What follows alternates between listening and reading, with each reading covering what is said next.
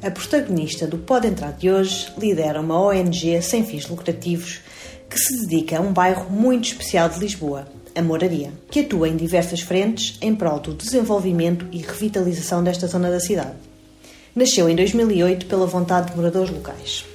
A Moraria precisava de intervenção e de uma comunidade unida. Desde então, tem-se desdobrado em dezenas de atividades com a população local, com o objetivo de dinamizar o bairro a vários níveis cultural, social, económico e turístico. Visa, assim, melhorar a qualidade de vida local. Os lisboetas que me ouvem e que estão a par de projetos disruptivos da cidade provavelmente já sabem de quem falo, a Associação Renovar a Moraria. O seu ADN assenta na inclusão, na convivência intergeracional, na abertura do bairro a novos públicos e na revitalização das tradições de cariz popular, como o fado e os santos populares, enquanto linguagem transversal a todo o bairro. Qual a importância desta renovação da moraria? Quais as principais frentes de ação no bairro e o que mudou nele desde a sua fundação? Para nos contar mais sobre esta história bonita de Lisboa, tenho comigo a diretora executiva e que integra o Renovar a Moraria desde 2011. Trabalhou nas áreas do marketing e gestão e há uma década escolheu o associativismo como a sua nova casa. Tenho comigo Filipa Bolotinha. Bem-vinda, Filipa. Ah, obrigada. A Filipa é licenciada em Economia pela Nova? Sim. Trabalhou na área de gestão e do marketing, como eu acabei de dizer. Alguma vez achou que estaria nos seus planos de trabalhar em associativismo? Achei que sim, porque eu, eu gostei muito de tirar o curso, mas percebi que as saídas profissionais típicas de um aluno de Economia da Nova não eram aquelas com as que eu me identificava mais e, portanto, sempre tive um pouco o sonho de, de trabalhar noutra área. Tentei a cultura primeiro e trabalhei muitos anos como numa, numa editora de livros, não é? que era a Editorial Verbo, e pronto, e depois a renovar. Nunca pensei ao estar associado ao associativismo tão local ou de um bairro tão específico, mas tinha como objetivo trabalhar no terceiro setor e trabalhar mais nesta lógica dos projetos e, e da intervenção social e comunitária. E Filipa, é de Lisboa? Em que zona é que cresceu? Eu vivo em Lisboa, mas eu sou algarvia, nasci em Portimão e vim para Lisboa estudar para a nova economia e pronto, e a partir daí cá fiquei. E vivo, e isso foi determinante na minha relação com a Renovar a Moraria, porque eu vivo entre a Moraria e a Graça. Há 17 anos comprei aqui casa e toda a gente achava que, que éramos loucos, não é? Pronto, estávamos a comprar uma casa velha no centro de Lisboa e foi por isso e por esta aproximação local que eu que eu conheci primeiro a renovar a moraria e pronto, e depois viemos a desenvolver uma relação mais. Eu, entretanto, eu fiquei, fiquei sem trabalho, porque a Editorial Verbo foi comprada por um outro grande grupo eh, editorial e a maior parte das pessoas foram dispensadas e eu comecei a colaborar com eles e pronto, e daí surgiu toda uma história em que hoje em dia somos 13 pessoas a trabalhar lá com contratos de trabalho, pronto, é, é um percurso muito engraçado e, e por um lado rápido, embora a nós nos pareça uma eternidade, mas em 10 anos aconteceu muita coisa. E sem ser especificamente neste bairro, o que é que mais a encanta na cidade? Sem ser especificamente, não, não tem que ser especificamente na moraria, mas de facto o que, que a mim mais me encanta na cidade, ou eu não me, a minha Lisboa tem mesmo a ver com eh, viver no dia a dia este seu centro histórico, este epicentro onde toda a cidade se, se começou a desenvolver. Eu costumo dizer que eu vivo em Lisboa mas eu tenho uma vida de uma pessoa que vive numa aldeia. Eu vou levar os meus filhos à escola, quer dizer, agora eles já vão sozinhos, é tudo a uma, uma distância que se pode fazer a pé. Eu vou trabalhar a pé, há tudo neste bairro. A minha vizinha do resto de chão faz-me e portanto eu vivo como se vivesse numa aldeia. Só preciso de carro para questões de lazer e que eu poderia viver perfeitamente. E as pessoas da moraria vivem assim, não é? E aqui na Graça também. Portanto, eu, meu coração divide-se entre a moraria e a Graça. Acho que são dois bairros muito complementares. A Graça tem uma vida que eu preciso, não é? E os serviços e todas as idades. É um bairro muito residencial. Mas para lhe dizer isso, o que me encanta a mim em Lisboa é hum, viver numa cidade que já foi o centro do mundo, não é? Em especial o que me encanta e eu não, não vivi sempre na moraria, né? já vivi em Lisboa há mais anos do que acho que vivo aqui, mas de facto na moraria, e a maior parte das pessoas da cidade não sabe isto ainda, nós conseguimos percorrer o mundo no bairro da moraria, quer seja através em, em coisas que queremos comprar, quer seja em línguas que ouvimos na rua, em, parece um clichê, mas não é, em odores, a comidas, mas nós fizemos uma vez no nosso beco, que nós, o nosso, nosso espaço fica num becozinho, uma exposição de fotografia Todas as fotografias foram tiradas na moraria, por uma, na altura, colega e ainda hoje amiga. E essa exposição decorreu durante o Arraial de Santo António do mês de junho. E foram inúmeras as pessoas que vieram dar os parabéns à fotógrafa, que era a Carla, a dizer que maravilha, que oportunidade, tu viajaste pelo mundo inteiro. E todas aquelas fotografias tinham sido tiradas na moraria. E isto é muito o que realmente se consegue, com abertura de espírito e com vontade de descobrir, consegue-se conhecer o mundo na, naquele pequeno bairro. E, portanto, isso a mim. Mas a moraria foi uma paixão à primeira vista ou aprendeu a apaixonar-se no dia a dia? É sim, foi à primeira vista quando eu tive abertura para a conhecer, ou seja, quando eu fui trabalhar para renovar a moraria e conheci pessoas que estavam a tentar quebrar um estigma, porque eu fazia parte das pessoas para quem esse estigma existia, não é? Que achavam que o bairro era perigoso, que achavam que o bairro era esquisito. E quando eu conheci pessoas e me mostraram que afinal não era perigoso e que afinal não era esquisito, ficou, não é? E, e, aí. Então, mas qual é que era esse cenário? Qual é que era esse cenário que fala? Como é que era Lisboa, mais especificamente esta zona, quando integrou Renovar a Moraria? Estamos a falar aqui à volta de 2011. Exatamente, 2010, 2011. O que acontecia, e que é bastante diferente do que aconteceu depois, este ano, com toda a situação atual e com o isolamento das pessoas em casa, alguns problemas voltaram. A moraria, de facto, para quem não tinha nenhuma ligação prévia ao bairro, é um bairro que eu arriscaria dizer 90% dos lisboetas, bem, em 2011 seguramente, que 90% dos lisboetas nunca na sua vida tinham andado pelas ruas da Moraria. Enquanto a Alfama já não, não é? Porque já não só, não só já estava reabilitado, como é um bairro que tem outras geografias, junto ao rio, pronto, mais postal turístico já há muito tempo, mas a Moraria era um bairro desconhecido para a maioria das pessoas. E o que é que as pessoas veem nas orlas da... Já tem um problema eh, de isolamento geográfico, não é? Portanto, está, está fechado atrás de um edifício, que é aquele edifício que existe em frente ao Martim Muniz, e, portanto, as pessoas, mesmo passando na Baixa e naquela zona, o que veem é a orla do bairro, onde se vê problemas de prostituição, de pessoas com mau aspecto, não é? Associamos a tráfico de droga, de prostituição, e estrangeiros, e pessoas que vêm de outros países e que são diferentes de nós. E quer queiramos, quer não, as pessoas têm receio daquilo que é diferente de si. E, portanto, agora não tanto, mas nessa altura o Martim Muniz, as únicas pessoas que frequentavam o Martim Muniz eram efetivamente os estrangeiros, toda aquela rua do Bem Formoso, muitos estrangeiros, e as pessoas têm receio do que não conhecem, basicamente. Uh, ou ilegitimamente, uh, eu acho que isso não, não, não nos cabe a nós avaliar.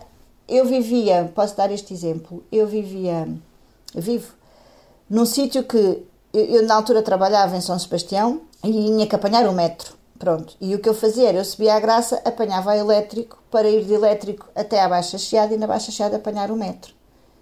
E se eu descesse em direção ao Martim Muniz, em 5 minutos estava no metro do Martim Muniz.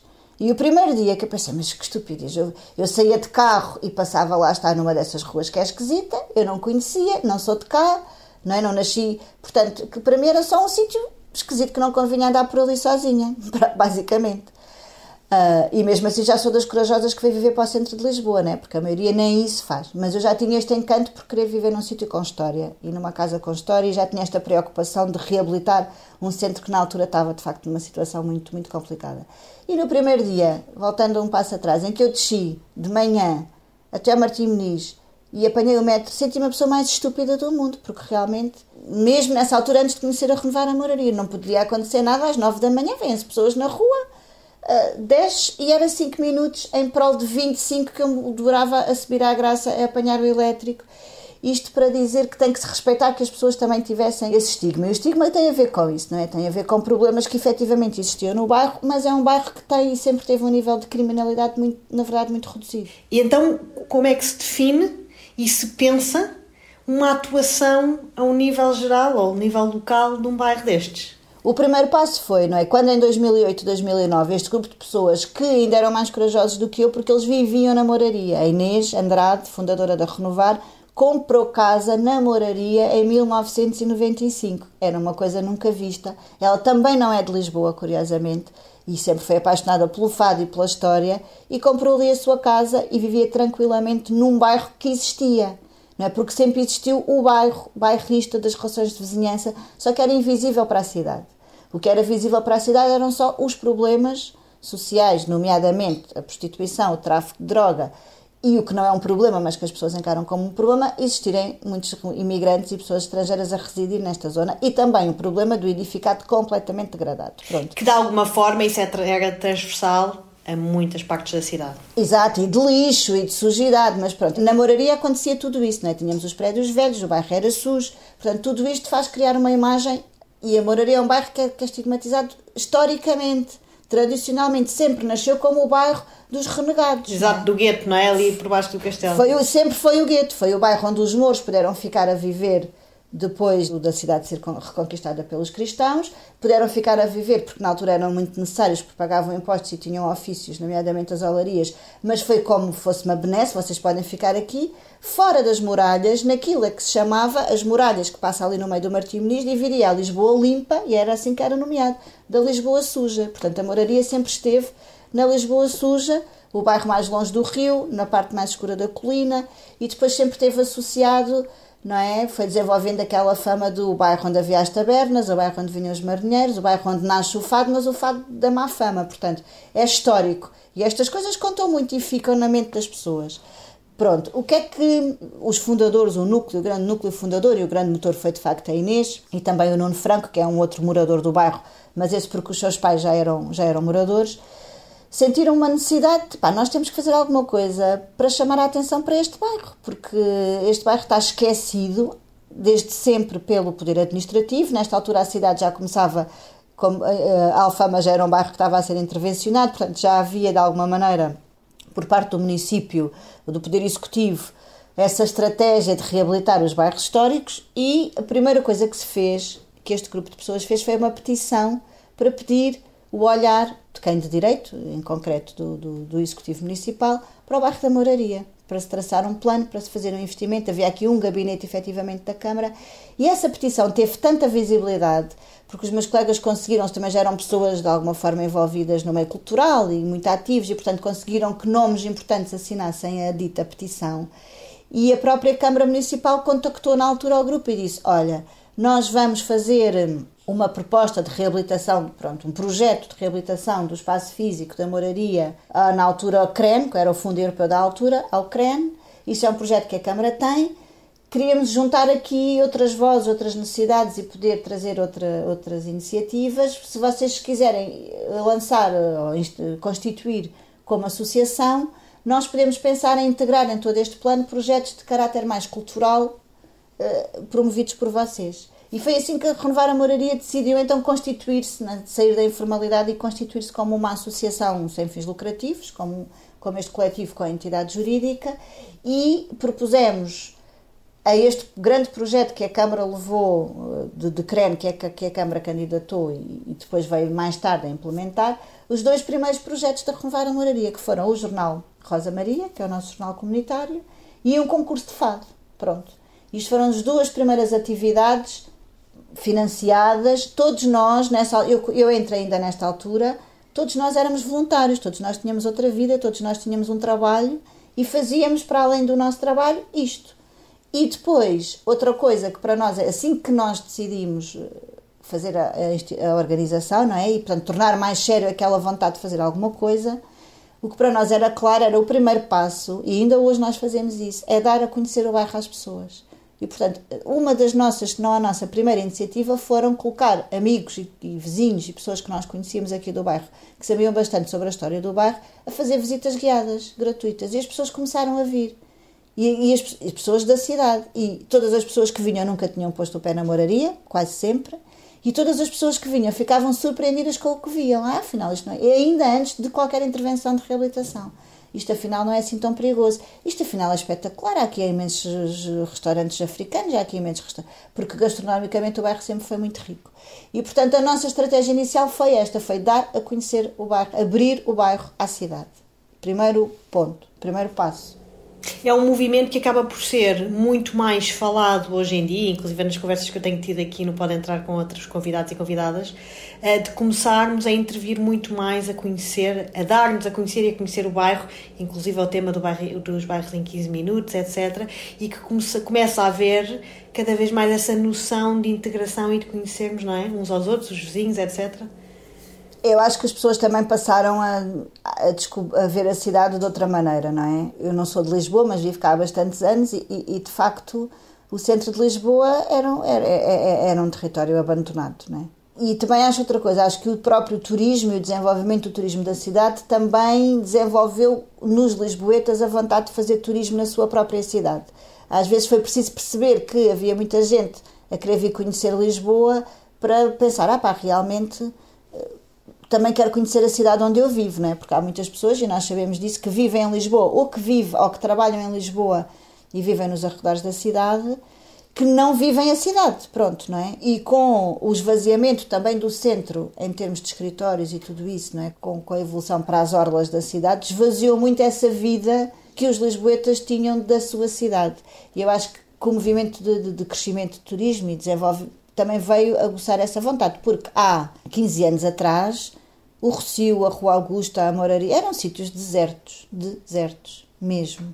Eu tinha medo de andar sozinha às 8 da noite abaixo mas, Filipe, começando por essa base, em que vamos então dar a conhecer a alguns lisboetas o bairro, com a necessidade de se criar uma comunidade mais local e de melhorar a vida e interligação entre as pessoas, como é que se pensa um bairro? Como é que se define o que é que vai fazer e que áreas de atuação então começam vocês a pegar? As coisas foram, hoje em dia, são, são bastante estruturadas e eu posso explicar-lhes, primeiro começar pelo como é que tudo isto começou e explicar depois exatamente o que é que nós fazemos hoje em dia. E hoje em dia as coisas são bastante mais estruturadas, mas de facto tudo começou muito espontaneamente, não é? Tendo em conta as sensibilidades, as visões e também os conhecimentos e as, as competências das pessoas que faziam parte daquele grupo, primeiro de voluntariado e depois, a uma dada fase, eu e a Inês conseguimos criar na Renovar a Moraria o nosso, o nosso posto de trabalho. E, portanto, a forma como inicialmente se fez isto foi assim. Portanto, nós começámos por ser, para resumindo e concluindo, nós começámos por ter uma intervenção muito mais forte do ponto de vista cultural, que era também a área, portanto, usando a cultura para juntar as pessoas da comunidade local, do bairro, e para trazer as pessoas ao bairro. Pronto. A cultura sempre como forma de, de intervenção, não é? Pronto, sempre como um direito que deve ser assistido a todas as pessoas, sempre como dar cultura gratuita ou permitir o acesso à cultura de forma gratuita àquelas pessoas que normalmente não têm acesso a ela, mas também como forma de a juntar em torno de linguagens comuns, que são principalmente a música, a gastronomia, pronto. Sempre com base nas raízes culturais do bairro, quer seja a sua matriz bairrista barra Lisboeta, quer seja todas as expressões que se encontram no bairro da Moraria por força das comunidades migrantes estrangeiras que aí residem. Pronto. As nossas primeiras ações foram ações, nós não tínhamos um espaço físico, foram ações de rua, para além das visitas guiadas, eram ações em que trazíamos música para o bairro, de forma a juntar as pessoas também as do bairro, e foram, logo desde o primeiro ano, o Arraial de Santo António, que era o expoente onde nós juntávamos tudo isto, onde nós conseguíamos, conseguimos trazer de volta os arraiais para a moraria, porque naquela altura não havia arraiais de Santo António no bairro da moraria a acontecer, e aliás, nos últimos cinco anos isso mudou drasticamente, porque depois havia o nosso, mas nos últimos cinco anos se nota a mudança que o bairro teve, não é? E portanto, o Arraial de Santo António, o nosso, nós fizemos, trouxemos de novo para o bairro, trabalhámos com os vizinhos portugueses e pronto, à moda antiga e com a sardinha assada, mas também trouxemos a música do mundo, outras comidas, outra forma de, de celebrar a festa, embora seja, portanto, era como se fosse o, a visibilidade desse, dessa mescla que nós queríamos fazer. Mas acima de tudo tem a ver com isso. Nós começámos com foco naquilo que sabíamos fazer e que nos sentíamos confortáveis para fazer, que era acima de tudo promover momentos, eventos, atividades em torno da música e da cultura e com base nas nossas premissas que era que ainda são hoje, que era promover a existência de uma comunidade onde todas as pessoas que vivem e trabalham na maioria tenham lugar e se sintam bem, independentemente da sua idade, da sua religião, da sua origem. Claro que isto é um objetivo e uma missão muito ambiciosa e exigente e que, obviamente, que ainda está em curso, não é? O que é que quando nós começamos a, a ir para a rua e nós já conhecíamos muitas das pessoas do bairro porque os fundadores viviam aqui, não é? Mas quando nós começamos a ir para a rua e começamos a fazer este tipo de coisas e também começamos a, desde logo a renovar teve muita visibilidade, portanto, a dar algumas entrevistas, ficamos com vontade de fazer mais ficamos com vontade de, e, ficamos com vontade de fazer mais, de ter uma ação mais mais estruturada, de poder responder a necessidades que existiam mais diretamente, não é? E não só através desta deste encontro e desta forma, porque a cultura é uma forma de intervenção social, mas nós sentíamos que queríamos ajudar os imigrantes a aprender português, que queríamos ajudar mais concretamente necessidades que começávamos a descobrir todos os dias. E começámos a sonhar com ter um espaço físico que nos pudesse permitir dar esse, esse passo. E isso aconteceu, não é? Em 2009, 2010, nós tivemos a possibilidade de ficar com o espaço que era camarário, que uma pessoa, a pessoa que estava lá aqui a abandonar o edifício foi quem nos contactou, vocês não querem ficar com este edifíciozinho, ele está muito podre, mas e nós quisemos e propusemos à Câmara reabilitá-lo, não é? E nessa altura éramos voluntários, tínhamos zero escudos e decidimos que íamos fazer daquilo a Casa Comunitária da Moraria. E trabalhámos em parceria com duas arquitetas que nos ajudaram bastante a desenvolver o conceito. E, portanto, este foi o primeiro ponto. Até aqui, nós intervimos do ponto, usando a cultura, a música, o espaço do bairro, a organização de eventos como motor da nossa, da nossa ação, sempre com, com a premissa de dar visibilidade ao bairro da Moraria, dar a conhecer lá as pessoas, para que, que pudéssemos colocá-lo no mapa, que ele não fazia parte do mapa de Lisboa. Em 2009, se um turista vinha conhecer Lisboa e comprava aquele guiazinho, a Moraria não estava lá. E, portanto, nós queríamos que ela passasse a estar e com a possibilidade de termos o edifício abre-se uma nova fase, não é? E um momento em que tivemos que, então, o que é que nós queremos ser, o que é que nós vamos fazer e como é que nós vamos contribuir para todos esses objetivos. Ao mesmo tempo surge toda a renova, todo, todo o investimento que a Câmara de repente vai fazer no bairro da Moraria. Coincidentemente, são duas coisas que coincidem, portanto, há aquele movimento do presidente, do Dr. António Costa, se mudar para o lado do intendente, começa a reabilitação física do bairro da Moraria, efetivamente, e há um orçamento participativo que nós conseguimos também todos, em, pela primeira vez, isto foi muito inovador, porque pela primeira vez em, em Lisboa, pelo menos, eu arriscaria a dizer que em Portugal, como já existia a Renovar a Moraria e algumas outras associações que trabalhavam ali na zona, nós começámos a reunir-nos para fazer um programa de intervenção comunitária. O que é que era preciso acontecer neste bairro? que é que nós precisávamos que acontecesse. Quase como um braço da Câmara, ou seja, apoiados pela Câmara. Nesta parte, um passo atrás, porque o que a Câmara ia fazer era intervenção no espaço público, e que também foi mega necessário, reabilitar as praças, e nós achámos que, para além disto, o que é que nós precisamos de fazer do ponto de vista da intervenção social e cultural? E conseguimos fazer, e a partir de uma certa altura, sim, em parceria com a Câmara, porque a Câmara percebeu aquela vontade que havia ali de, de, fazer, concordou com a estratégia que para renovar um bairro não basta fazer obras, não é? E conseguiu-se com o orçamento participativo, ganhou essa proposta, felizmente, não é? também trabalhámos muito para isso, e disponibilizou verba para haver um plano de intervenção comunitária, então financiando pela Câmara, mas através da ferramenta orçamento participativo. E durante dois ou três anos a Câmara teve um gabinete específico, para além do António Costa estar no intendente, a Câmara tinha um GABIP, que era um gabinete para zonas onde está a intervir fortemente, específico a trabalhar na moraria a implementação deste programa de desenvolvimento comunitário.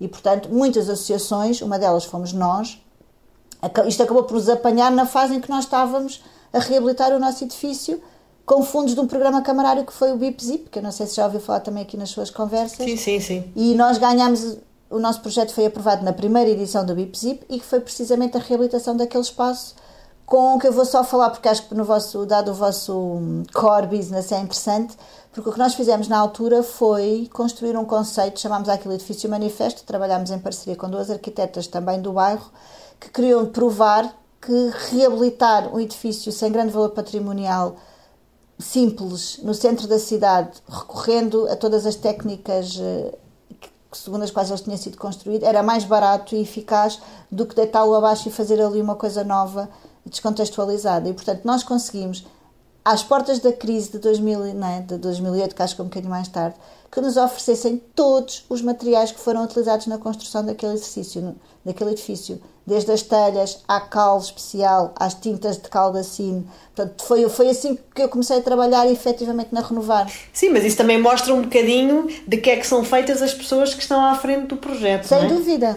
E, é, e depois este BIPZIP permitiu fazer a obra, pagar a mão de obra, que também foi um, um empreiteiro local. Tudo o que aconteceu naquele edifício foi feito localmente, já era também essa preocupação do local. Portanto, isto para dizer que a forma de intervenção coloca-se em tudo aquilo que a gente faz há premissas base, não é? E depois vamos sempre aplicando as mesmas premissas. A, a moraria sofreu aqui este boom, este investimento da Câmara, quer do ponto de vista físico, quer do ponto de vista nas respostas sociais e comunitárias, e foi isto que mudou a forma da moraria. A Renovar teve um papel muito importante, foi um bocadinho o motor disto, porque esteve antes a, a, dizer que era preciso que isto acontecesse, e depois, sem dúvida, foi uma das organizações que mais destacou durante este programa. Que aí sim, o que é que nós começámos a fazer? Tínhamos, acabámos o espaço e efetivamente começámos a fazer coisas que ainda fazemos hoje e que foram determinantes. Há os portugueses para imigrantes, gabinete de atendimento jurídico para apoiar os imigrantes com todas as questões relacionadas com a legalização o acesso à escola, o acesso à saúde, portanto, o acesso aos seus direitos, grupos de apoio ao estudo para crianças dos 6 aos 18 anos, não só imigrantes, e, portanto, talvez estas sejam as três atividades mais importantes que nós mantemos desde então. Sendo que quando abrimos o espaço tivemos um, uma atividade muito, muito, muito importante, que foi o nosso café e toda a programação cultural que ele teve durante quatro anos na cidade e que acabou por fechar por se ter tornado um negócio grande demais para ser gerido por uma ONG que queria fazer intervenção social. E, portanto, aquela casa conta muitas histórias. Sim, e acaba por ter aqui várias vertentes, onde fala da integração de comunidades estrangeiras, da educação de jovens e crianças, de ser um centro do bairro, com o café, com a zona onde as pessoas se conhecem, não é? Muitas vezes os mais idosos. Exato, com a agenda cultural permanente, não é? Porque depois nós trouxemos isso para ali e, efetivamente, embora viesse muita gente fora do bairro, mas o que também foi muito importante, porque a renovação do bairro precisava disso, é? Precisava de ser conhecido pelas pessoas de fora para que essas pessoas quisessem ir viver para a moraria, que a moraria precisava muito de novos habitantes, estava muito vazia. E esse movimento de pessoas a irem viver para a moraria, obviamente que são pessoas mais jovens, alguns estrangeiros europeus, mas a tipologia do bairro sempre será um bairro com estas características, não é um bairro de casas pequenas, ruas estreitas, não há lugar de estacionamento. Portanto, será sempre um bairro mais ligado à criação artística, à faixa etária jovem. Esse movimento começou a acontecer efetivamente, porque a Moraria passou a ter uma agenda cultural fortíssima, não só por nossa mão, mas por mão também de outras organizações e da própria Câmara. Começámos a fazer, por exemplo, as visitas cantadas. Eram visitas com fado. Havia três sítios onde as pessoas cantavam fado e nós fazíamos a visita guiada contando a história da Moraria e os fadistas paravam naqueles três sítios. Isto foi uma iniciativa paga pela Câmara Municipal que tinha claramente o objetivo de trazer pessoas ao bairro da Moraria e trouxe muitas. Mas é, isto era todos os fins de semana, sexta, sábado e domingo, de julho e agosto. Aconteceu durante dois anos. As pessoas do bairro, esta, esta, esta hum, atividade que foi criada para o exterior, foi super importante para as pessoas do bairro da Moraria, porque as pessoas respiram fado, não é? Mesmo, isso é verdade. E as pessoas do bairro estavam todos os dias sentados com o seu banquinho ali à frente, ninguém se punha à frente deles, fosse turista, fosse quem fosse Pá, e foi uma coisa que permitiu, as pessoas sentiram-se orgulhosas das pessoas quererem vir conhecer o seu bairro e o seu fado, e nós acabámos por fazer uma série de outras atividades, workshops de fotografia, de ilustração, naqueles, naquelas horas em que as pessoas estavam à espera que viesse o fadista cantar. Portanto, isto para dizer que às vezes é programado para uma coisa, mas desde que seja sempre desenvolvido, tendo em conta uh, a comunidade, pode resultar até noutra e pode ter sempre um impacto positivo Exatamente. para quem vive, desde que quem vive esteja sempre no centro de, de, do desenho da atividade. Oh, Filipe, e nesta comunidade, como já disse, há muitos eh, estrangeiros que acabam por ser integrados aqui e há um apoio grande vosso.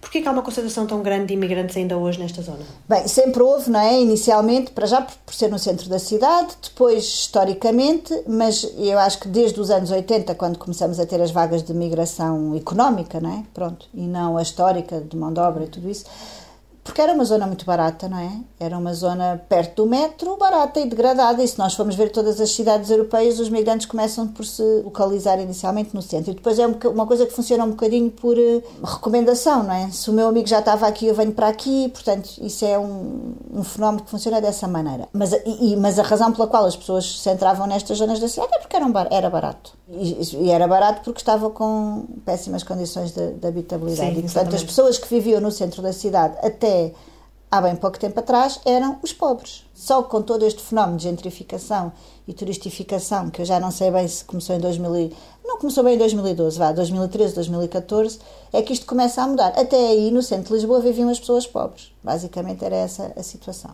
No centro, o centro. Depois, quando começamos a subir a Alameda, já vai mudando, não é? Mas aquele centro do Rio até o Martim Muniz, pronto, essa zona aí eram as pessoas pobres. A Graça já não, mas... Portanto, aquilo que corresponde à Alfama, à Moraria, e, e a baixa eram as pessoas pobres.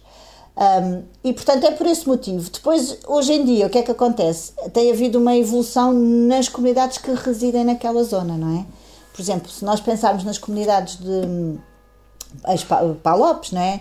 E ex-colónias portuguesas ou chineses, já não residem muito naquela zona, porque já são comunidades para já, porque os palopes tiveram toda outra questão e muitos deles chegaram massivamente e houve a questão da sua colocação na, nos bairros sociais né, que foram construídos para isso, mas mesmo assim há muitos no centro. Aquelas comunidades que já estão há muito tempo, por exemplo, como, os chinese, como a comunidade chinesa, têm ali os seus negócios, têm ali lojas, têm ali restaurantes, mas já vive noutras zonas da cidade. Pronto. Pois cada comunidade tem as suas particularidades, não é? Porque a comunidade chinesa há alguma que efetivamente consegue acumular riqueza e, portanto, consegue ir viver para um sítio com maior qualidade.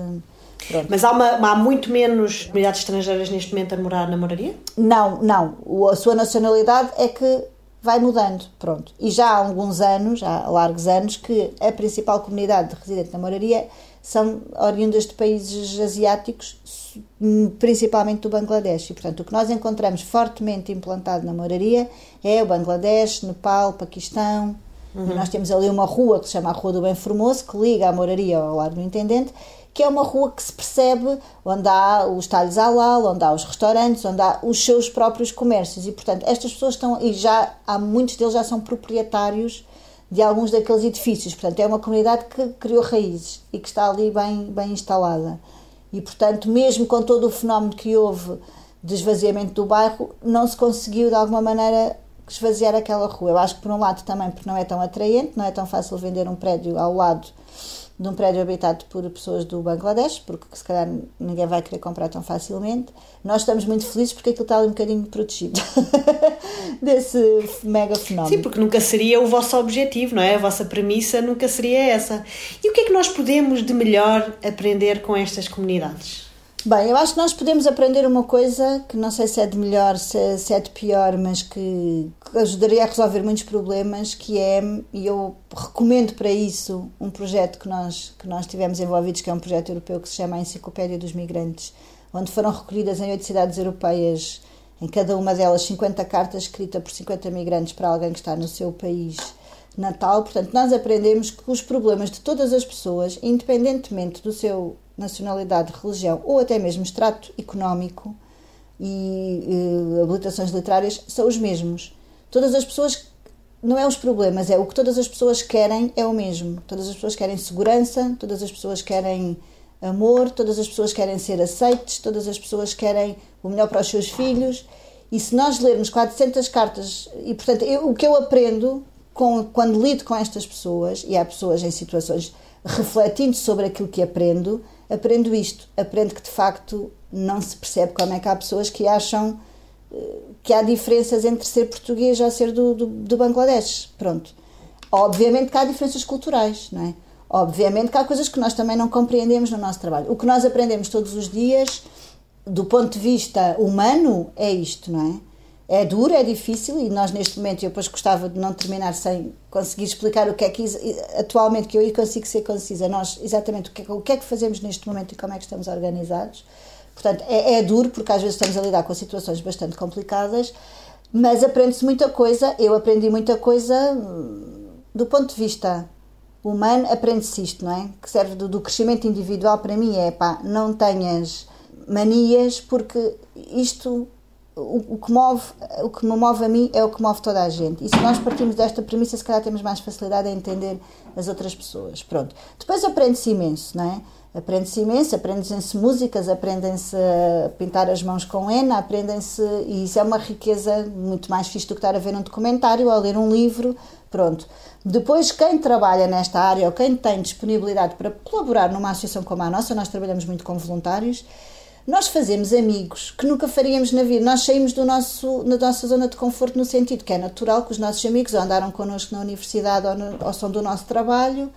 E, portanto, nós fazemos amigos que nunca faríamos na vida, de outras geografias, de outras idades, de outros. E isto, só quem, quem tem. É difícil pôr em palavras o quão rico isto é, acho eu, não é?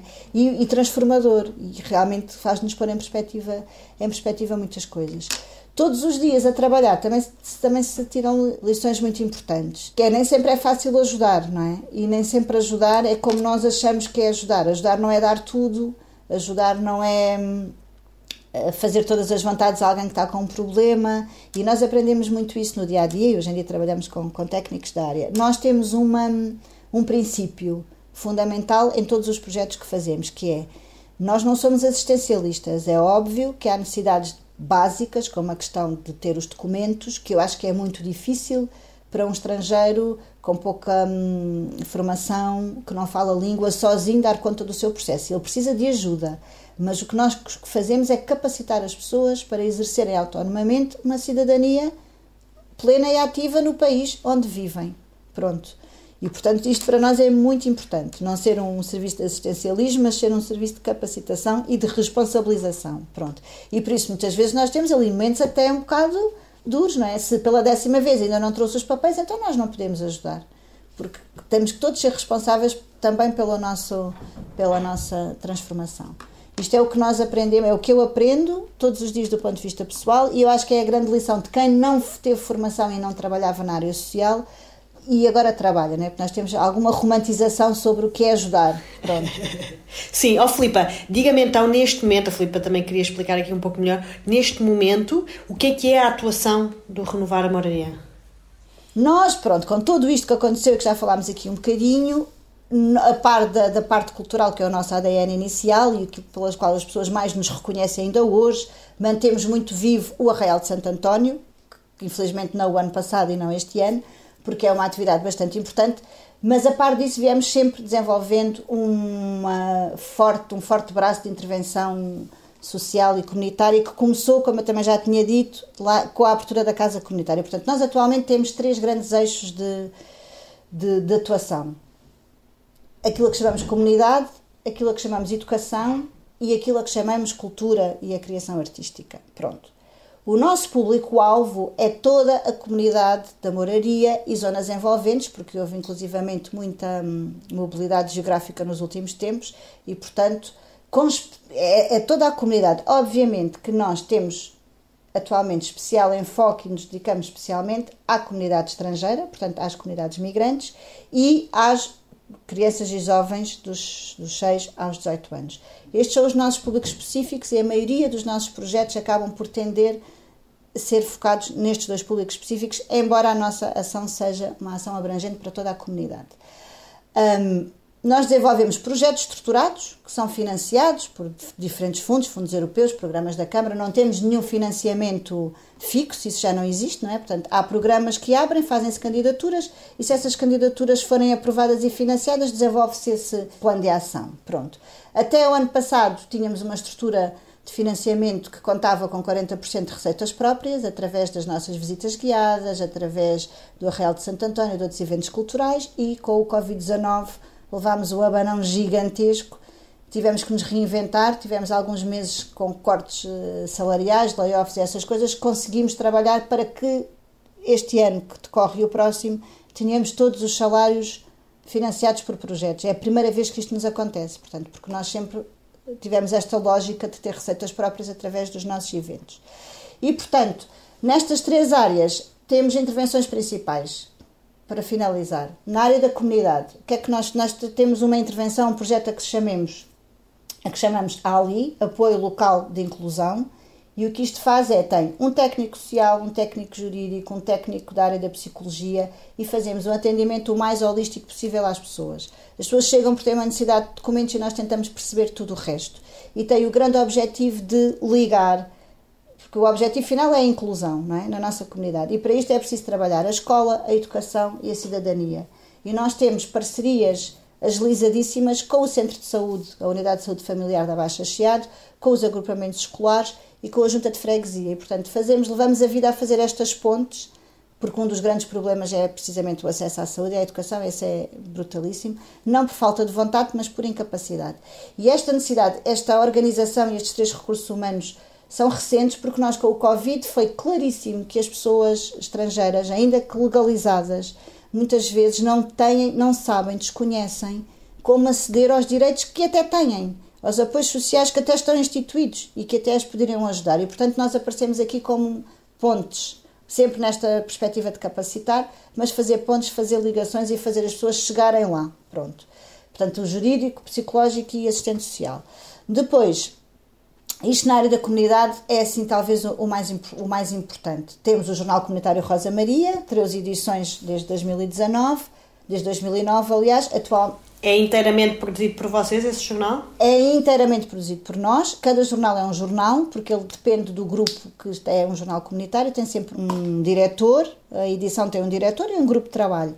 Neste momento não estamos a trabalhar em nenhum porque não temos verba. O trabalho é todo voluntário, exceto o do diretor. Portanto, a pessoa que se responsabiliza pela edição é um trabalho pago e nós só conseguimos editar o jornal quando temos verba para pagar essa pessoa. Tudo o resto, fotografia, correção de texto, traduções, ilustração, é, é trabalho voluntário do grupo que quer participar e que se envolve. Pronto, Jornal Rosa Maria.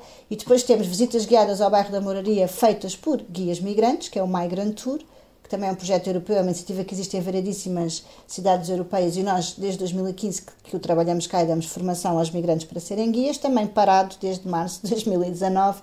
Vamos retomá-lo agora. Vamos temos aqui uma possibilidade de retomar, porque tivemos um outro financiamento aprovado. Vamos formar guias em vamos formar a cidade de Barcelona para fazer o mesmo e usando os nossos guias, lá está, foram migrantes, tiraram a formação para ser guia e que agora já são os próprios formadores de novos guias. É muito este o circuito da capacitação.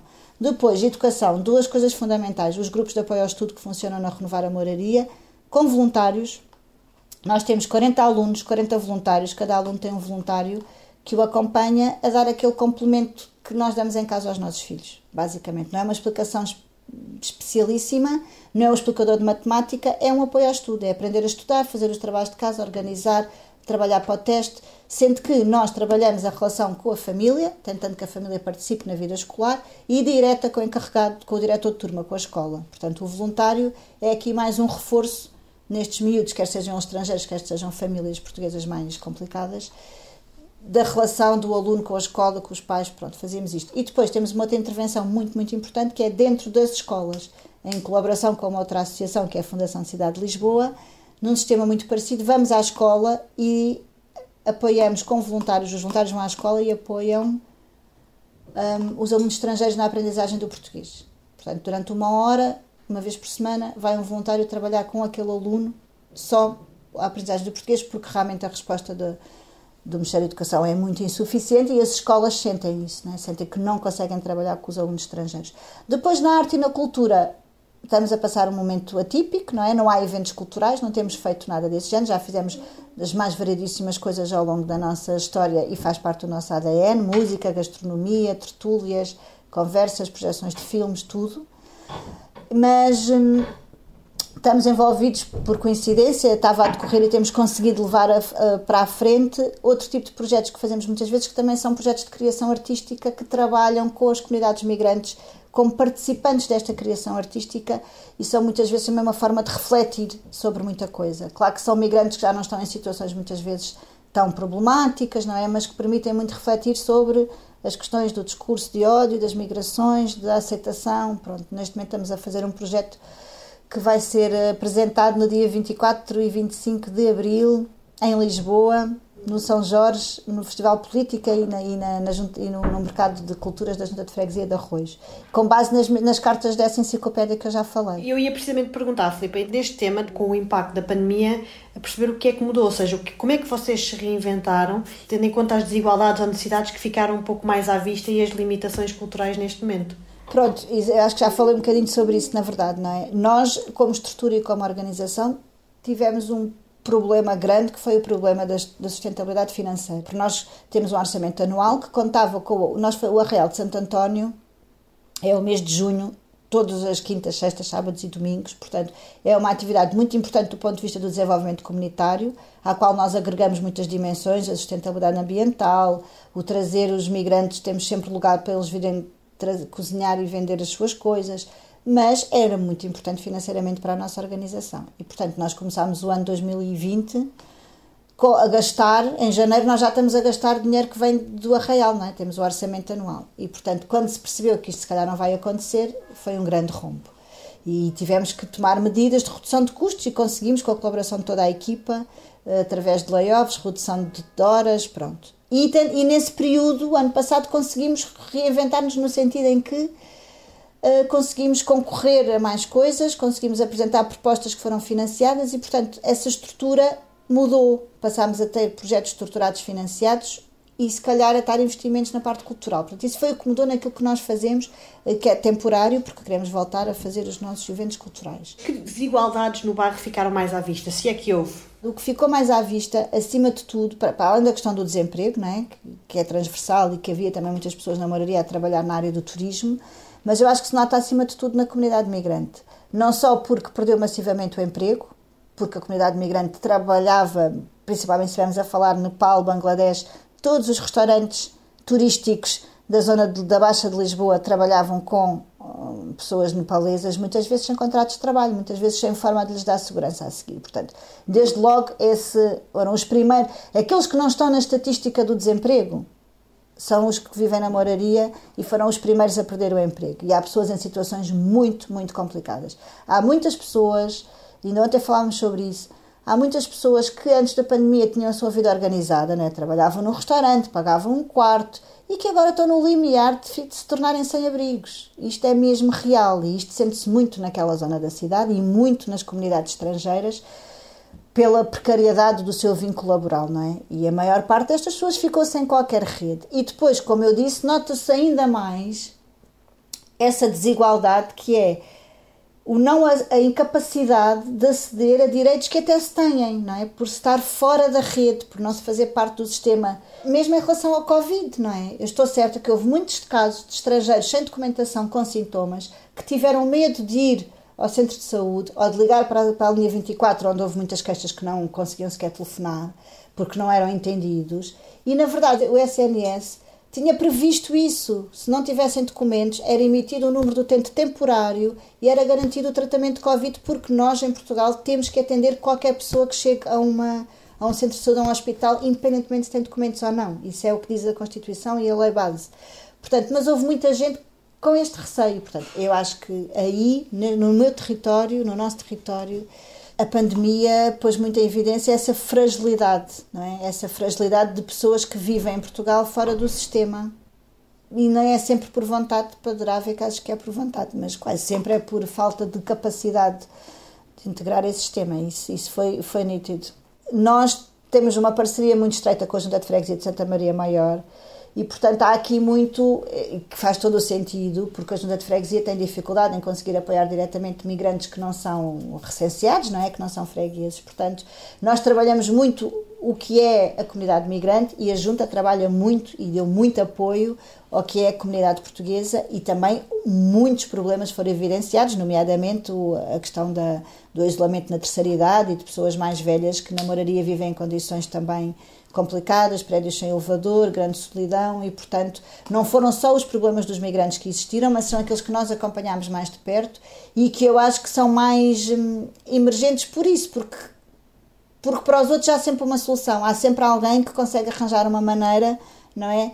De ajudar. E muitas vezes para as comunidades migrantes, se não for com estas respostas mais informais e que não vêm que não vêm do, do, do, público, não vai haver ninguém mesmo a arranjar a solução, porque é como se eles não fizessem parte da estatística, lá está, não é? Não, tem, não, não vão aparecer em nenhuma estatística, não há como os integrar oficialmente porque eles não têm os documentos, portanto é um não problema, ficam ali numa camada de invisibilidade e por isso é que eu acho que o nosso trabalho é muito importante e fico muito feliz que a Junta perceba isso, perceba que através de nós também consegue ajudar esta camada invisível que ele oficialmente não pode ajudar, não é?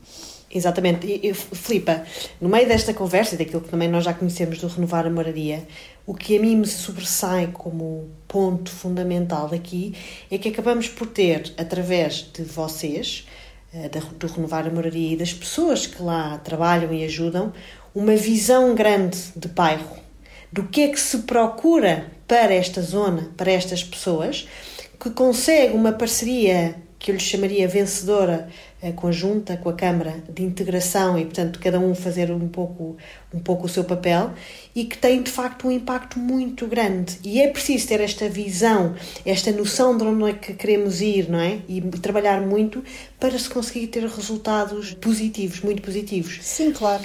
Qual é que acha que é o impacto de um bairro, de um projeto como este, no resto da cidade? Acho que houve várias coisas que aconteceram ao mesmo tempo em Lisboa que mudaram muito a dinâmica comunitária e social da cidade de Lisboa nos últimos 10 anos. Isto coincide com o nascimento também da Renovar. Portanto, acho que nós somos fruto, ator e fruto dessa nova vaga, que é essa nova forma de fazer intervenção social. Antigamente fazia-se intervenção social de uma forma muito mais existencialista e dando respostas às necessidades que existiam, não envolvendo as pessoas que têm as necessidades. Não havia esta coisa da participação, do coletivo era a sensação que eu tinha, quer dizer, o coletivo já aconteceu muito, mas, mas da participação, do tentar identificar primeiras necessidades, do trazer as pessoas, do não dar, mas do capacitar, portanto, e da parceria, acima de tudo da parceria. E eu acho que houve várias coisas, portanto, o impacto não é o. É, é difícil dizer qual é que é o impacto de um projeto como o nosso ao nível da cidade. Eu acho que o nosso projeto é inspirador. Acho que não só na cidade de Lisboa, como noutros sítios, nós já fomos contactados e somos muito contactados para conhecerem o nosso projeto, porque se quer fazer parecido, porque se quer fazer e para partilharem connosco o que é que foi difícil para nós e o que é que foi fácil. Portanto, eu acho que claramente é inspirador. Eu acho que quanto mais projetos assim existirem em mais bairros, mais vão continuar a existir e a acontecer. Agora, o que eu acho é que o impacto do projeto de Renovar a Moraria, que é grande na cidade de Lisboa, eu acho que sim, não se deve só a Renovar a Moraria. Foi todo um contexto que na altura existiu que tem a ver com esta mudança do paradigma da intervenção social, muito fomentado por este programa BIPZIP da Câmara Municipal de Lisboa. Eu tenho que dizer isto, de facto foi um programa, faz 10 anos este ano, há 10 anos ninguém trabalhava em parcerias e quando nós damos no regulamento que tínhamos que arranjar parceiros, foi um problema, porque só se pode candidatar em parceria, não há candidaturas individuais. E aquilo que há 10 anos era um problema, porque como é que agora depois vamos dividir o dinheiro, mas quais parceiros, mas com quem? E nós ali na Moraria já não tínhamos tanto isto, mas eu sinto, houve cinco ou seis projetos da Moraria, cada um fez o seu, porque também todos, ainda bem que foram muitos aprovados, que a gente precisava na altura de investir. Mas o BIPSI pensionou-nos a trabalhar em parceria e hoje em dia isto é uma premissa, não nos passa pela cabeça de ninguém fazer uma candidatura que não falte parceiros, mesmo que seja individual. Pronto, mas temos sempre que falar dos nossos parceiros. Consegue-me dar exemplos de outros projetos, não, não iguais, mas semelhantes de alguma forma ao vosso noutras zonas da cidade? Semelhantes ao nosso, efetivamente, não é fácil. Não é? Nós fazemos muitas coisas diferentes dentro de uma coisa só que é renovar a moraria. Portanto, nós, desde a parte cultural à parte social, e agora estamos na escola e temos um jornal e tivemos um café e fazemos. Pronto, com toda esta abrangência, eu acho que é complicado. Uh, há muitos bairros, eu posso não saber de cabeça o nome das organizações, mas há muitos bairros onde há organizações de desenvolvimento. Há, há alguns em que é mais aquela coisa da organização de moradores, há alguns onde é mais aquela coisa da organização que só trabalha para os migrantes. Portanto, há muitas intervenções e Mas cada vez mais começa a ouvir desse tipo de organizações, não é? Precisamente como a Filipa dizia. Cada vez mais. Há um projeto muito inspirador e que foi inspirador para renovar a moraria, posso falar dele, que é o Moinho da Juventude no bairro da Cova da Moura. O Moinho da Juventude é muito anterior a Renovar a Moraria. A Cova da Moura é um bairro bastante problemático, eu acho que já terá sido mais, mas daqueles também mais antigos de, de, da periferia da cidade. E eles têm uma associação de jovens que transformou e transforma a vida de muita gente, também com base nos interesses deles, na música. E eles faziam, foram os primeiros que tiveram esta ideia fantástica de fazer visitas guiadas ao bairro da Cova da Moura, guiados por jovens que viviam lá, e nós fomos quando estávamos a pensar criar a renovar a moraria. Portanto, acho que esse é um bom exemplo a, a conhecer. O, o Moinho da Juventude já têm muita experiência e são muito, muito profissionais. Mas isto só para concluir para dizer isso. Acho que aconteceu aqui ao mesmo tempo na cidade de Lisboa um movimento que fez com que surgissem várias iniciativas deste género. E se olharmos, por exemplo, aos projetos que foram apoiados pelo BIPZIP, se vocês tiverem interesse em identificar outros projetos e quero olhar para o site do BIPZIP, foram dezenas as iniciativas de base local, de desenvolvimento comunitário, que cresceram na cidade ao longo destes últimos 10 anos e que se tornaram sustentáveis. Sim, um ponto que falamos aqui muito no podcast é no papel dos lisboetas no desenho e no futuro da sua cidade. Ou seja, como é que, como é que a Filipe diria que podemos criar uma sociedade mais participativa e com mais vontade de atuação, de mudar, uh, tendo em conta a vossa experiência? Isso é possível se o Poder Executivo interiorizar a importância dessa forma de atuar, que não é impossível e também não é preciso ser levado ao extremo. Mas eu, sinceramente, o que eu sinto, o que eu acho, muitas vezes, e não é só para o Poder Executivo, tem a ver com o Poder Político, é que o passo que era preciso dar era que os políticos em exercício tentassem uma vez que fosse, não pensar na solução mais óbvia e na solução mais fácil e tentassem pensar outra vez. E foi isto que aconteceu com o turismo. Quer dizer, nós tivemos aqui uma solução para Lisboa que foi milagrosa. Mas também já sabíamos que ia trazer muitas consequências negativas. Era possível ter aproveitado exatamente a mesma oportunidade e ter criado condições para que os malefícios não fossem tão graves. Mas dava era muito mais trabalho. Obviamente que sim. Tinha que se negociar com muito mais investidores, tinha que se pedir muito mais contrapartidas, mas tinha dado, pronto. E eu estou preocupada com, com a cidade porque eu não percebo qual é que é o plano para o futuro, visto que nós não fomos ao nível zero, mas quer dizer, parece-me óbvio que eh, a partir deste verão as coisas não vão voltar a ser como eram antes de março de 2020, não é? E há eleições municipais em outubro e eu não vejo, provavelmente vamos ver os planos, eu não vejo nenhum plano para a cidade, eu vejo uma oportunidade na cidade se reinventar, utilizar. Desta vez, vamos lá ver se agora a gente consegue fazer o turismo, mas de uma forma sustentável. Os últimos reviews de turistas que vinham a Lisboa já não eram bons. Essa, é isso que é preciso perceber. Quando diz isso, pode explicar um pouco melhor o que é que significa já não eram bons? Já não eram bons porque as pessoas já não era uma boa experiência vir a Lisboa. Pronto, as pessoas não gostavam de estar três horas para entrar nos, hum, nos monumentos, não gostavam de andar num metro que para os trazer do aeroporto até ao centro da cidade era um caos, as pessoas já não gostavam de hum, comprar pastéis de bacalhau recheados de queijo da serra a 3 euros e os, as pessoas já não gostavam de chegar à Alfama e de só ver uh, cafés que podiam encontrar, uh, se calhar, em Copenhaga. Quase, pronto, estou a exagerar. E, portanto, eu acho que esse era o caminho, era o que estava a começar a acontecer. E estava a começar a haver um turismo, que eu acho que não é economicamente muito interessante, que é um turismo muito associado a malta jovem que só quer vir sair e divertir-se, e para isso, de facto, Lisboa é uma cidade Mas fantástica. aí voltamos ao tema da visão Pronto, da cidade, não é? Exatamente. E por isso é que eu acho que agora estamos, temos novamente uma oportunidade para corrigir o erro anterior, porque a visão para mim anterior foi errada. Qual é que seria a sua visão para Lisboa neste momento? Eu, eu acho que tem, que tem que se tornar o centro da cidade. A Lisboa tem um problema gravíssimo que é a habitação. Pronto. É a vossa área, vocês saberão. Mas é um problema grave que eu acho que até o, o plano a médio prazo deste executivo até pode minimizar este efetivamente ter impactos positivos na resolução deste problema com a que vai haver construção nova, as casas da segurança social que já estão a ser colocadas no mercado, eu acho que sim. Mas eu acho que uma cidade, para ser interessante, tem que ser habitada. Pronto, claro que tem que ter turismo, mas tem que ser habitada. E eu, assim, eu não sou política nem tenho visão estratégica para todo o município de Lisboa, mas o que eu sei e o que esta crise também nos ensinou é que os bairros onde há residência e não são bairros que não são necessariamente bairros que também não tinham turistas ou que também não têm gente jovem, mas os bairros onde há residência, e eu vejo a diferença entre a Graça e a Alfama e a Moraria, os negócios estão a passar por um mau bocado, mas não vai fechar nada, nenhum deles vai à falência.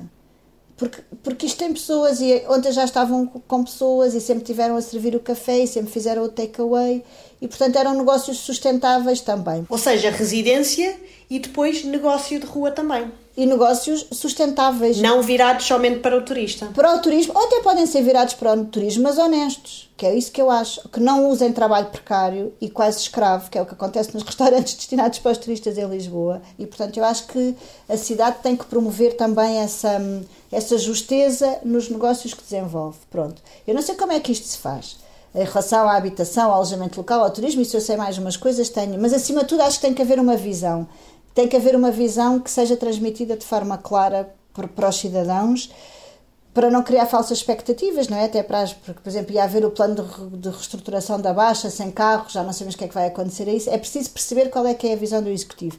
Eu tenho essa visão em que acho que se calhar é romântica e ingênua, não sei, mas acho que é possível conciliar investimento turístico, investimento privado, segmento médio-alto e uma residência hum, acho normal. Acho que depois, acho que se, se, conseguimos fazer isto a pouco e pouco, depois a renovação natural é que vai é que vai caracterizando o território, não é? É óbvio que o bairro da Moraria daqui a 20 anos vai ser um bairro muito diferente, não é? Porque a população portuguesa é muito envelhecida e, portanto, que é óbvio que quando essa população já não estiver, se calhar vem muito mais uma população jovem, que é de outro estrato social.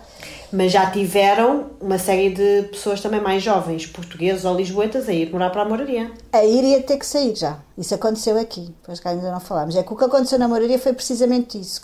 Depois de 2012, 2013, houve muita gente a querer viver para a moraria. Houve algum investimento. o desenvolvimento da moraria cultural e de interesse e, por parte da Câmara foi em contraciclos, de coincidiu com a crise de 2008 no imobiliário. Portanto, não houve logo nessa altura muito investimento privado, porque a estratégia da Câmara, e, aqui, eu acho que aqui foi da Câmara, falhou.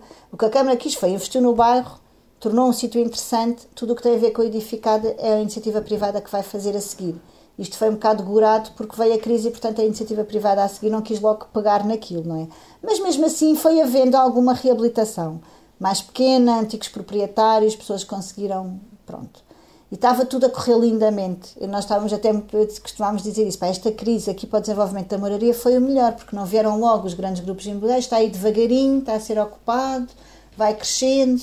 Mas pronto, mas depois de repente, não é? A seguir à crise descobriu-se que a reabilitação até é o novo negócio da, da, da construção civil, não é? Antes era o novo, passou a ser a reabilitação. E de facto houve uma série de imóveis que foram vendidos, principalmente na zona assim mais rica do bairro, que é aqui mais para cima, à mesma empresa. Pronto, há assim uma série. A maioria deles estava efetivamente vazio, mas não só. Acho que se conseguiu isso também nos custa. Conseguiu-se ir ao osso na moraria, havia muita casa vazia, não era preciso ter ido ao osso de tirar pessoas que sempre viveram na moraria e terem que mudar-se do seu bairro. E houve muitos casos onde isso aconteceu. Não tão dramático como a Alfama, mas houve muitos casos.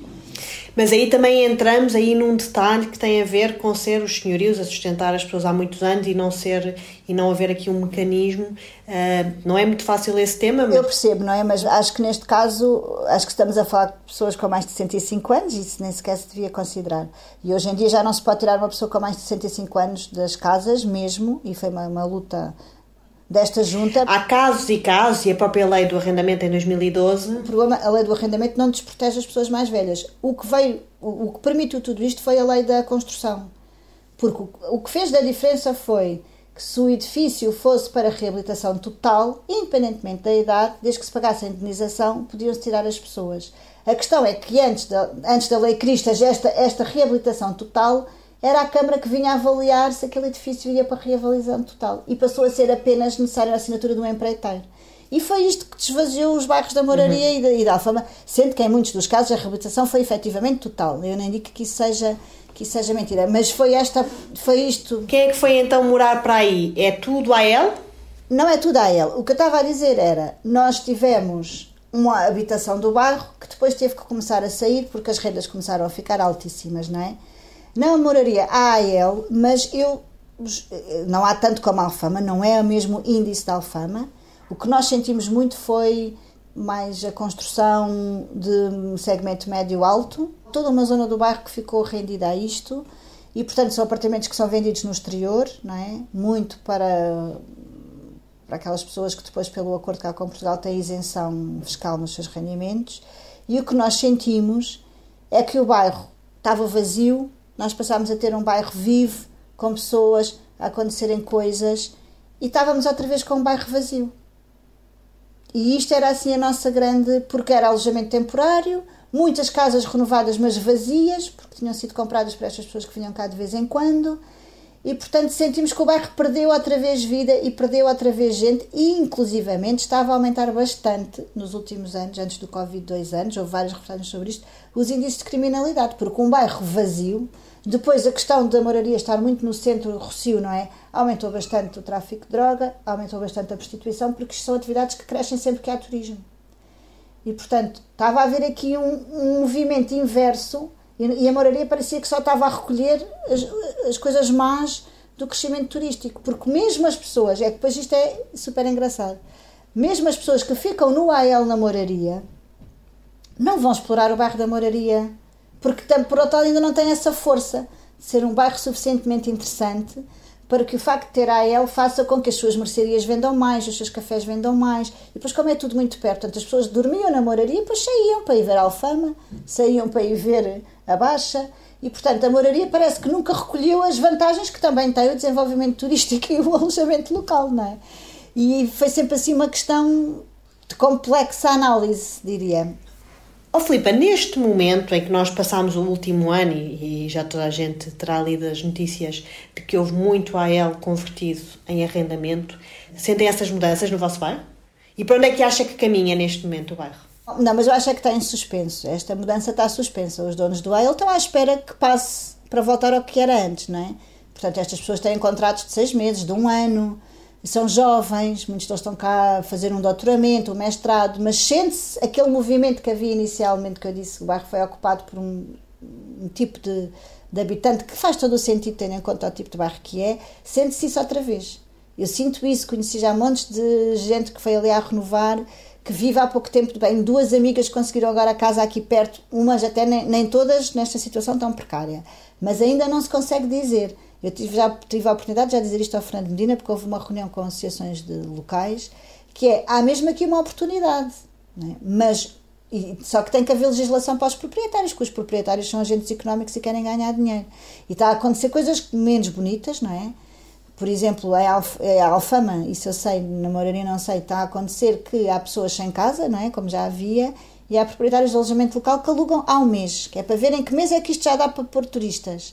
E portanto estão famílias a alugar casas ao mês sem saber o que é que lhes vai acontecer no mês a seguir. Portanto, há este, a gente sente que há mais gente, mas ainda está tudo muito à espera que isto passe e que volte tudo ao que era antes. Ou seja, eh, resumindo e baralhando, a Moraria acaba por ser um bairro em que, se nós formos fotografando todos os anos, a, a família é sempre diferente. Sim, sim. Não temos aqui. Sim, há um núcleo duro de, de residentes, e depois a questão da identidade na Moraria é muito complexa, não é? Há um núcleo duro das pessoas que são da Moraria, que toda a gente conhece e que todas elas são, de alguma forma, familiares do Fernando Maurício ali, ligadas ao grupo desportivo da Moraria, que é o, onde se fazem as marchas e onde há a escola de fato. Portanto, há um núcleo duríssimo da Moraria. Há a renovar a Moraria, mas, por exemplo, na renovar a Moraria, eu sou a única pessoa que ainda vive aqui. Todos, ah, e o meu e o Nuno também. Todos os outros meus colegas já acabaram por, hum, por, por mudar e por viver na Penha de França, pronto, aqui na Orla, não é? Pronto. Uhum. Portanto, nós já consideramos é a Moraria e a Orla. E depois, sim, depois há.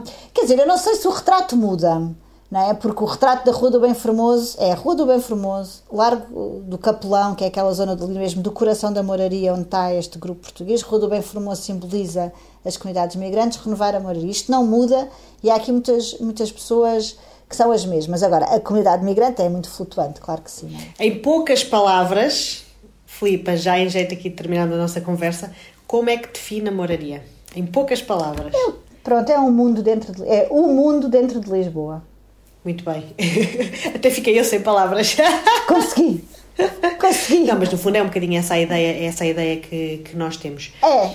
Eu acho que é a maior riqueza que aquele bairro tem, é essa, por mais que pense. Um mundo no qual esperemos que façam parte a também comunidades locais, não é? Portanto, claro, não, o mundo também as inclui elas, não é? Exatamente. O mundo é, inclui, somos todos nós. Inclui todos. E em termos de futuro, hum, acredita, porque tendo em conta a pandemia que vivemos neste momento e as dificuldades e tudo o que já falámos aqui na nossa conversa, acredita de qualquer forma que caminhamos para uma cidade mais tolerante, mais inclusiva, mais preocupada em sermos melhores e termos uma melhor zona para viver? Eu quero acreditar que sim. Eu acho que há muita gente a trabalhar nesse sentido e acho que isso vai, vai ter que acabar por ter esse impacto, não é? Há cada vez mais gente a trabalhar nesse sentido, também há cada vez mais vozes no sentido oposto. Mas eu acredito que sim, e acredito que mesmo o Poder Executivo Municipal de Lisboa pode não ser, eu posso ter algumas críticas em relação à competência ou à eficácia com que fazem isso acontecer, mas acredito que tenham essa premissa, esse objetivo na sua missão e, e, que, e que seja genuinamente um objetivo que têm para a cidade. Portanto, eu quero acreditar que sim, há muita gente individual, coletiva, organizações, investigadores a trabalhar nesse sentido e, portanto, eu acho que sim. Muito bem. Filipe. Sou, sou, uma pessoa positiva. não, mas aqui é, é, fundamental, não é? Portanto, se nós não tivermos visões, como falámos aqui, toda a conversa, como vocês têm uma visão de bairro e de trabalho que querem fazer, se a pessoa não olhar para o futuro de uma forma positiva, tendo em conta os problemas ou como é que vamos resolvê-los, nada muda, não é? sim. Não dá, não dá. O que é que gostava mais de acrescentar aqui que nós não tínhamos falado já hoje? Sim, mas acho que ficou a ideia daquilo que foi o, que aconteceu, quando, porque é que nós surgimos no território, o que é que temos conseguido fazer e acima de tudo ficou esta ideia de várias pessoas a trabalhar em torno destes objetivos. Portanto, eu acho que não há assim nada que eu gostasse de, de destacar em particular. Posso fazer um apelo que é hum, pedir às pessoas, quem achar interessante, até conhecer um bocadinho mais sobre a Renovar a Moraria, nós estamos, o nosso site está em construção, foi também nos aconteceu isso em 2020, foi atacado por um vírus, perdemos tudo. Portanto, no nosso domínio é possível ver o plano de atividades e as atividades todas que fazemos, mas o site novo está em construção. Mas quem quiser saber um bocadinho mais sobre a Renovar a Moraria, há muitos vídeos disponíveis, há muitas entrevistas e fazer o apelo que nós somos uma, uma entidade elegível para a consignação do IRS e, portanto, estamos nessa campanha das pessoas que querem dar o 0,05% para uma ONG, nós somos uma delas e estamos a tentar eh, divulgar o máximo possível, porque, como, como, como já disse, a pandemia trocou-nos um bocadinho as voltas em termos de estratégia de financiamento e há sempre alguns custos que os próprios projetos, embora neste momento tenhamos uma situação mais confortável, há sempre custos que os projetos não conseguem cobrir, porque não são elegíveis nos, nos orçamentos, que hoje em dia as regras são muito.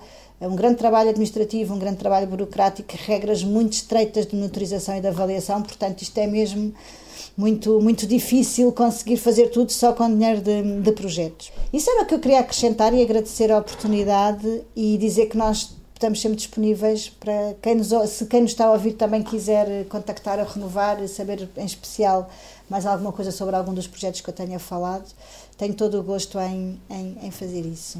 Exatamente, e muito, muito mais há por falar que não falámos aqui hoje. Há é? muito mais, também são, 10, são 13 anos de renovar a moraria, portanto é natural que não dê para falar numa hora e meia, não é? Sim, mas sem dúvida a importância aqui é perceber a vossa força, quais foram, um, o que é que vos motiva a trabalhar, o que é que teve impacto positivo, para estarmos sempre a aprender com isto e perceber como é que nós claro. conseguimos continuar a melhorar a nossa cidade, a conseguir a, eh, trabalhar em conjunto a, para, sem dúvida, trabalharmos por uma cidade melhor e eu creio que é para aí para onde caminhamos. Eu posso dar um exemplo muito rápido para vocês verem se faz sentido, que foi a questão, mas que acho para quem que resume isso, isso que dizia, que, é, que foi a questão do Martim Muniz, não é?